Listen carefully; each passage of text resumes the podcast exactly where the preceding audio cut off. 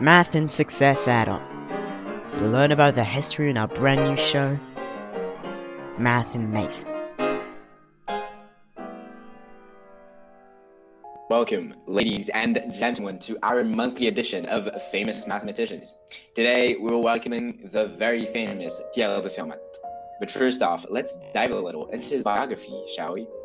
Born at the dawn of the 17th century, Fermat didn't really get into the mathematics world as most would surmise, but would instead send letters to some of his dearest friends, informing them of his most recent discoveries, all the while working a fairly stable job as a magistrate. Although, despite that little singularity of his, he still managed to break through in multiple fields of science, hence making him a huge presence in the mathematics world as well as one of the lucky few guests we've welcomed so far. But enough with the boring trivia.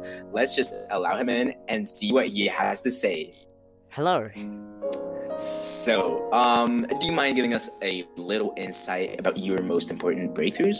Uh, yes, sure. Uh, but before delving into the meat and potatoes, I'd just like to give many thanks to my very mentor, who goes by the name of Bakawi, I, I wouldn't be here without him, and I honestly owe so much to the camp, But that's beside the point as of right now. So, uh, I take it you're referring to my very last theorem?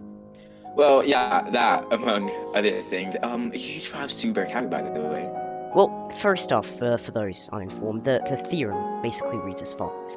Uh, let n be an integer greater than 3, all solutions to the equation y to the power of n plus x to the power of n is equal to z to the power of n verify the equality x times y times z is equal to 0.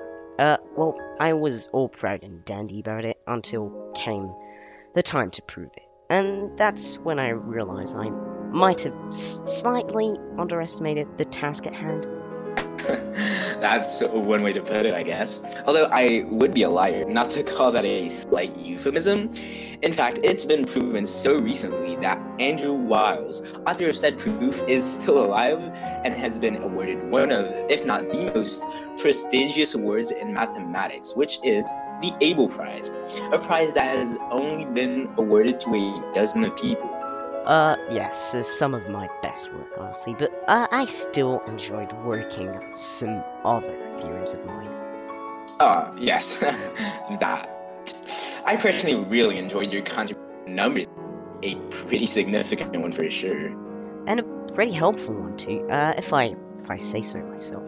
The possibility of factoring a difference of two squares without resorting to the standard method can reveal itself to be a pretty key element in times and even was used in many proofs.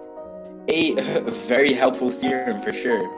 Anyways, I think that about wraps it up for today's show. It was truly an honor welcoming you, and I wish you a great afterlife. The, the pleasure is mine. This was Math and Mate on Radio Lyautey. Thanks for listening. Stay curious, and see you next time.